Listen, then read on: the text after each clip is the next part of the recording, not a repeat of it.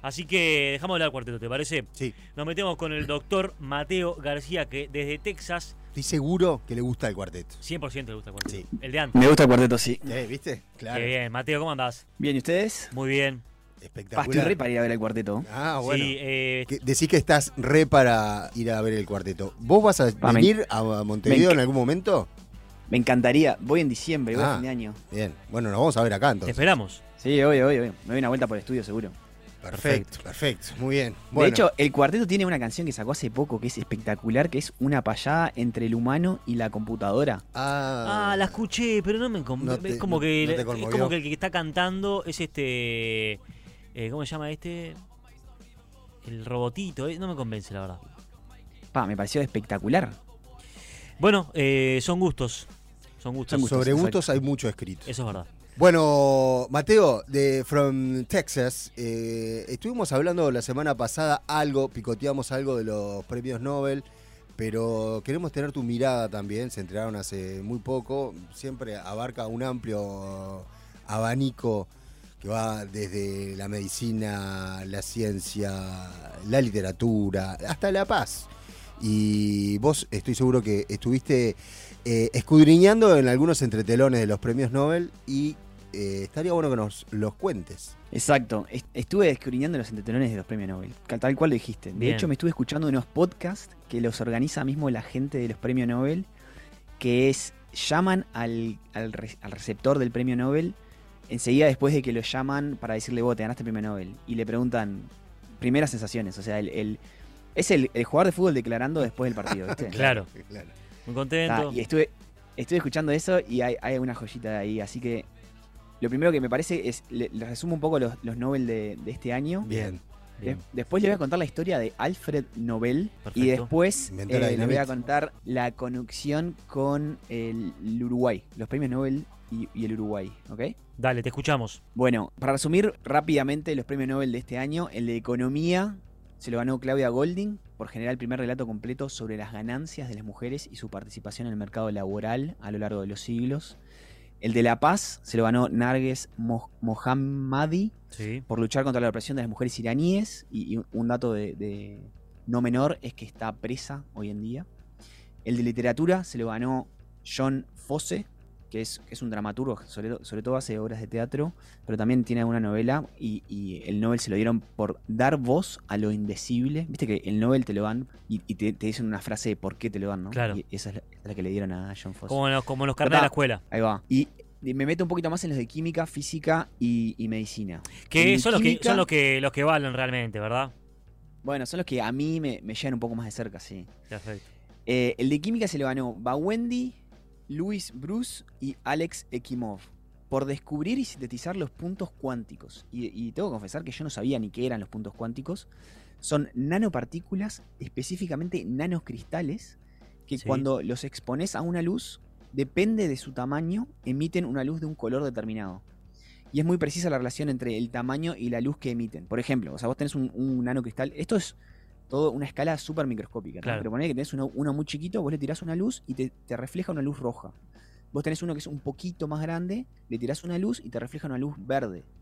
Lo interesante es que como esa relación entre tamaño y color que reflejan es súper precisa, vos podés regular, regular muy bien su uso.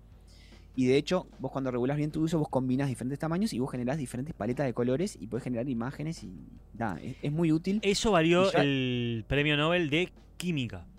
Eso valió el premio Nobel de Química. Sabes porque que no siento que solamente no, lo- no estoy tan lejos de ganarlo, ¿no? Porque digo, no me parece tan loco eso. Y bueno, está acá. Qué fe te tenés, eh. boludo, che. El de literatura tenés que ir vos. Bueno, está, ese está más lejos, la verdad. Eh, Ya tenés un libro. Sí, pero ahí estoy más lejos. Eh, bueno, pero lo, imp- lo interesante es que esta tecnología ya se está siendo incorporada a televisiones. Hay quienes la usan para tratar ciertos tipos de tumores. Se usa mucho en imane- imagenología, o sea, diagnóstico de, Claro. de medicina. Y también, incluso ya están empezando a usar en, contam- en determinación de contaminantes ambientales. O sea, tiene, tiene un, un sinfín de aplicaciones que ta, por eso les ganó el, les valió el premio Nobel. Bien, perfecto. El premio Nobel de Física se lo dieron a dos franceses que son Pierre Agostini y Ferenc Krauss y una húngara, no sé si se dice húngara, ¿no? Pero Sí, húngaro. Eh, Sí, húngaro, o pancho. panchos. Sí. La pasiva salen Exacto. eh, así, exacto, como que copetazos. se llama Anne Lullier, algo así. por crear métodos experimentales, o sea, unos láser que generan unos pulsos de luz de ato segundo para estudiar la dinámica de los electrones en la materia. Perfecto. Un ato segundo es la trillonésima parte de un segundo. O sea, es la millonésima de la millonésima de la millonésima de un segundo. Es muy chiquito. Sí. O sea, son 0,0000017 ceros un Impresionante. segundos. Me gustaría que calcules en algún momento, cuando tengas tiempo, Mateo, cuánto gana eh, Cristiano Ro- Ronaldo por trillonésima. que siempre hacen esos cálculos estúpidos. Y debe ganar, Sí, sí, sí. debe ganar lo que yo gano en un mes. Sí, más o menos. Pero lo, lo interesante de, de esta tecnología es que a vos te permite ver lo que hacen los electrones en tiempo real. Y tal, y eso es, una, es una- un avance, Sí, eh, sí, una- es un- un avance Es una increíble que, demencia, que- Claro. claro, que no, que no, que no teníamos eh, antes la posibilidad de verlo y ahora esto va a abrir mundos y mundos de, de descubrimientos. Bien, perfecto. El de medicina, o sea, no quiero hablar mucho porque estuvo el Gonza Moratorio ahí y me imagino que les explicó bien, pero se Claro. lo ganó Catalín Carico de Hungría y Drew Weissman de Estados Unidos por los descubrimientos que, que- que permitieron el desarrollo de las, vac- de las vacunas ARN mensajeros contra el COVID. Exacto. Y mm, todos sabemos lo, lo que pasó ahí, te- tremenda- tremendo descubrimiento. Lo que me parece interesante acá es la historia de Catalín Carico, la húngara, que ella, viste que te- te- les conté que escuché un podcast de, de las primeras reacciones, ¿tá? Todos más o menos te dicen lo mismo, tipo cassette, jugador de fútbol, Claro. no, el, el equipo. Que es la llamada, Eh, ni bien ganan el premio, lo llaman. Exacto, el premio, el pre- el premio lo, lo llaman, de hecho hay mucha gente que está durmiendo, porque el premio te lo dan al- a no, no- no sé a qué hora de Suecia, que, que- que no es un horario muy cómodo para el resto del mundo. Entonces, por ejemplo, el ruso, hay, hay uno que es muy gracioso, no, el, el- sí, el ruso Ekimov, lo primero que le dicen, "Vos, ¿y qué hiciste? Dicen, bueno, me desperté, dirá, tipo su primera reacción es, me desperté, y, y- y ¿cuál fue tu primera reacción? Dice, very positive, dice la- O sea, era un, un- un seco bárbaro, o sea, no, no- cero, cero... Ponele onda, Ruso. Claro. ponele Claro, onda. claro. Era Te muy- acabas de muy ganar el cuadrado. Nobel, que además Ahí va. eh, es guita, ¿eh? Viene con plata. Negrita, sí. Casi un palo. Bueno, verde. son, Sí. son 11 millones de coronas suecas, que Sí. es casi un millón de Y dólares. bueno, ¿qué te de Estados parece? Te Unidos. acabas de ganar Sí. una lotería, flaco. Además Ahí de va. prestigio. Pero viste, bueno, ta, pero viste que te decía que todos más o menos tienen el, como el, el cassette puesto. Sí. Menos Catalín Carico. A ver. Ella primero arrancó diciendo que le tiró un palito a la Universidad de, de Pensilvania, que medio que la, la obligaron a echarse, la- la- la obligaron a retirarse, perdón. Ah, sí. De ahí se fue a Alemania y ahí es que empezó a trabajar en una farmacéutica y desarrolló el, todo, el, todo el tema este del, del ARN mensajero. Lo había descubierto en, en, en Pensilvania, pero no conseguía fondos, entonces no la obligaron a retirarse. ¿tá? Entonces ahí mi- lo primero que hace es le tira un palito a ellos. Bien. Y después La lo, lo sangre en segundo el que ojo. cuenta es que ella es la madre de Susan Francia, que es dos veces medallista de oro en remo en las Olimpiadas. Mirá. Entonces le dice, le dice "¿Qué- cuál- ¿cuáles son tus primeras reacciones? Dice, "Vos, lo primero, que- lo primero que pensé es, toda la vida me pasé acompañando a mi hija, a Susan, a inducciones en, en salones de la fama, a recibir premios, a homenajes y cosas así, y me presentaron como la madre de Susan. Claro. Ahora, por suerte, a ella la van a presentar como a la hija del premio Nobel. qué bien. Bueno, Pero che, es- es media resentida esta Sí, muchacha. sí. Pero lo primero que fue que dijo es, mirá de quién te burlaste, Barney, que le dijo a la, a Claro. la Universidad de Pensilvania. fue lo primero y después, ja, y ahora ye- la, la hija, a mi hija, ahora va a ser la, la hija de... Como para un Tal poco, cual, el- tenés el una gen de la bilis encima. competitividad. Claro. Tal cual. Sí, sí, sí. Lo tiene del remo. ese. Sí, pará, ya me Tal cayó cual, mal. tal cual. Bueno, les cuento un poco la historia de Alfred Nobel. Por favor. Dale. Es el hombre que inventó la dinamita y que después eh, se arrepintió. Eso pasa. Ahí va, bien. Bueno, me quemaste un poco la historia, pero... Ah, No, pero eso pero es el título. Eh, ese es el título. Vos tenés que hacer la historia. El 10 de diciembre de 1896, él muere ¿Qué y en año su ese? testamento él dona la mayor parte de su patrimonio para la creación de este premio que se llama el, el Premio Nobel. ¿tá? Bien. Todos sabemos la- el prestigio que tiene. Pero sí, como Juan Herrera Producciones. la historia arranca el 21 de octubre de 1833 en Estocolmo, en Suecia, que es cuando nace Nobel. Y él no fue rico de toda la vida. Él, de hecho, en Suecia la pasó bastante mal y bastante pobre. Ujú. Tan así que s- el padre se, mue- se muda a San Petersburgo y ahí empezó a trabajar en una fábrica que fabricaba her- herramientas y explosivos. Y metió unos buenos negocios con el gobierno ruso y ahí prosperó. Y la primera plata que agarró tuvo visión y lo puso, la, puso, la invirtió en educar a su hijo. De hecho, Alfred tenía todos tutores privados y aprendió sueco, francés, ruso, inglés, alemán, italiano. Increíble. Seis idiomas hablaba. Y después, apenas a- alcanzó la mayoría de edad, empezó a trabajar en un laboratorio en, Peri- en París. Y después viajó mucho. Viajó, viajó, viajó. Después, después que se, se calmó un poco y regresó a San Petersburgo a trabajar en la fábrica del padre. Y la ¿Qué fábrica fabricaba del el padre? Fabricaba herramientas y explosivos. Perfecto. Pero la fábrica quiebra después de la guerra de Crimea y ahí se vuelve a Suecia. él, ¿tá? Bien. Y, y- y empieza a experimentar con una, con una sustancia que se llama nitroglicerina, que es un explosivo, que es, que es, muy, es muy poderoso, pero es muy inestable. Ujú.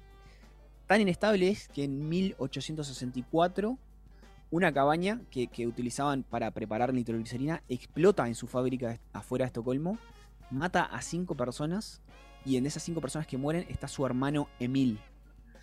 Entonces la muerte de su hermano lo llevó a buscar, dijo, dijo, esto no puede ser, esta, esta sustancia es poderosa pero es muy inestable, hay que, hay que estabilizarla de alguna manera. ¿tá? Claro.